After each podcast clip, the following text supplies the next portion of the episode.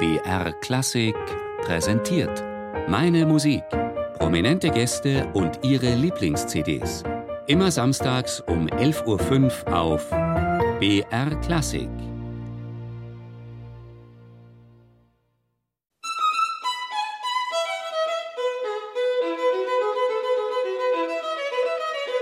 Es spielt keine Rolle, ob man viel oder wenig übt, man darf nur sein Instrument nicht im Stich lassen. Die Geige ist eifersüchtig und ihre Liebe ist ausschließlich. Die Geige hasst es alleine gelassen, nicht gespielt zu werden. Der einzige Vergleich, der mir dazu einfällt, es ist wie die Liebe zu einem sehr lieben Menschen. Man kann ihn nicht dann und wann lieben.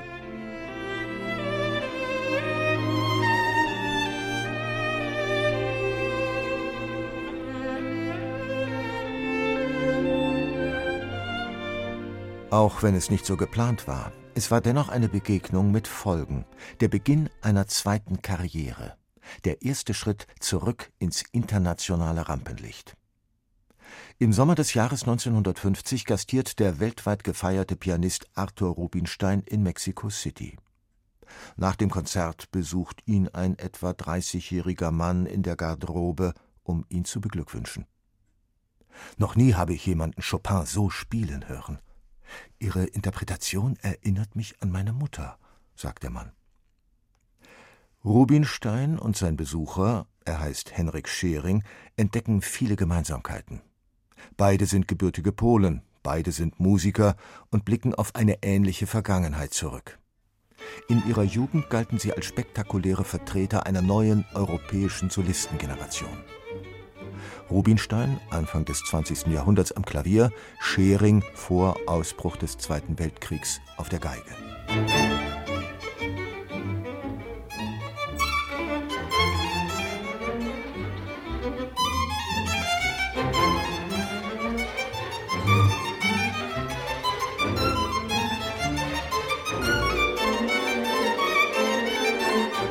Das war einmal. Die Kriegswirren haben Schering, der sieben Sprachen fließend spricht, nach Südamerika verschlagen. Dort hat er sich sein Leben neu eingerichtet. Er ist Musikprofessor an der Freien Universität von Mexico City. Er konzertiert in Schulen, Krankenhäusern und Kasernen. Wenn es sein Zeitplan zulässt, geht Henrik Schering, dem der legendäre Karl Flesch die hohe Kunst des Violinspiels beigebracht hat, einem Zweitberuf nach. Er verdient ein Zubrot als Barpianist in Luxushotels. Das eine oder andere Mal wirkt der Sohn einer im Vorkriegspolen wohlhabenden jüdischen Familie sogar als Musikdubel in Kinofilmen mit, zum Beispiel in einem Melodram mit dem Titel Weiße Nächte in St. Petersburg. Dem Privatmann Henrik Schering geht es in seiner neuen Heimat nicht schlecht.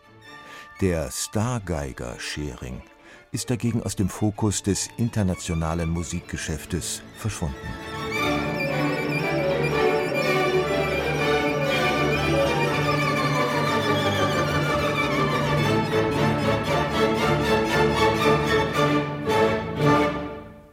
Mexico City im Sommer 1950, der Abend des Rubinstein-Konzerts. Der Pianist freut sich über das Lob seines Landsmanns und lädt ihn für den nächsten Tag in seine Hotelsuite ein. Henrik Schering folgt der Aufforderung mit dem größten Vergnügen. Natürlich hat er seine Geige mit dabei. Rubinstein nimmt dies zur Kenntnis und bittet den Gast, ihm ein unbegleitetes Solowerk vorzutragen. Schering entscheidet sich für eine Partita von Johann Sebastian Bach.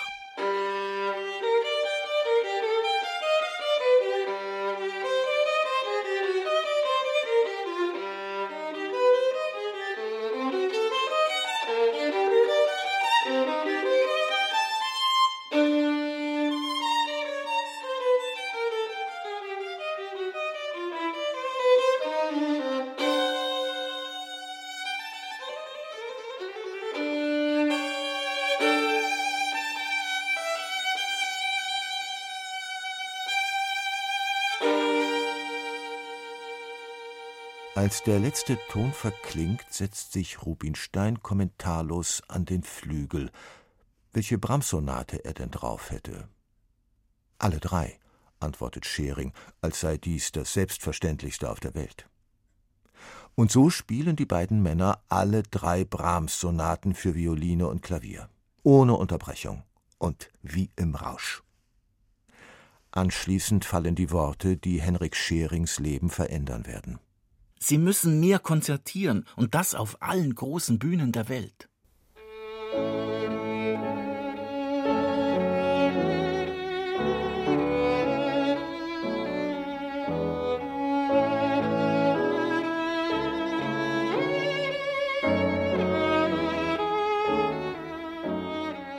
Rubinstein lässt seiner Aussage Taten folgen.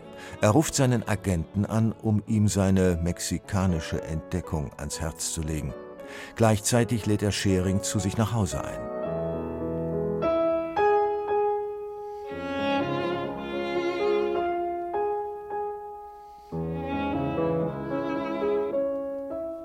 Zusammen erarbeiten sie Kammermusikwerke, die sie im Studio einspielen. Die Schallplatten, die dabei entstehen, zählen zu den Meilensteinen der jungen Stereophonie.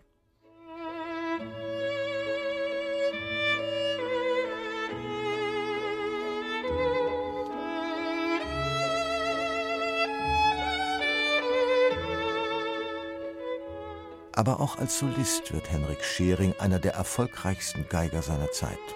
Seine Bach-Interpretationen gelten als exemplarisch. Er entdeckt Paganinis verschollenes drittes Violinkonzert und macht es der Musikwelt zugänglich.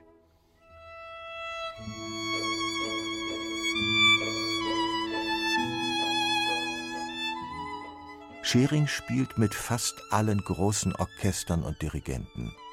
Sein Repertoire ist ungewöhnlich umfangreich, vieles davon ist auf Tonträgern dokumentiert. Henrik Schering hat seinen späten Karrierestart nie als Manko empfunden, denn die Jahre im mexikanischen Exil, die Benefizkonzerte vor Kindern oder Kranken, haben ihm bewusst gemacht, worum es in der Musik wirklich geht. Ich betrachte Musik als die edelste Sprache. Sie bringt den Menschen Trost, Freude, Inspiration und Frieden. Ich denke, dass es lebenswichtig ist, den Frieden zu erhalten. Und wenn Musik dabei helfen kann, dann lasst uns musizieren.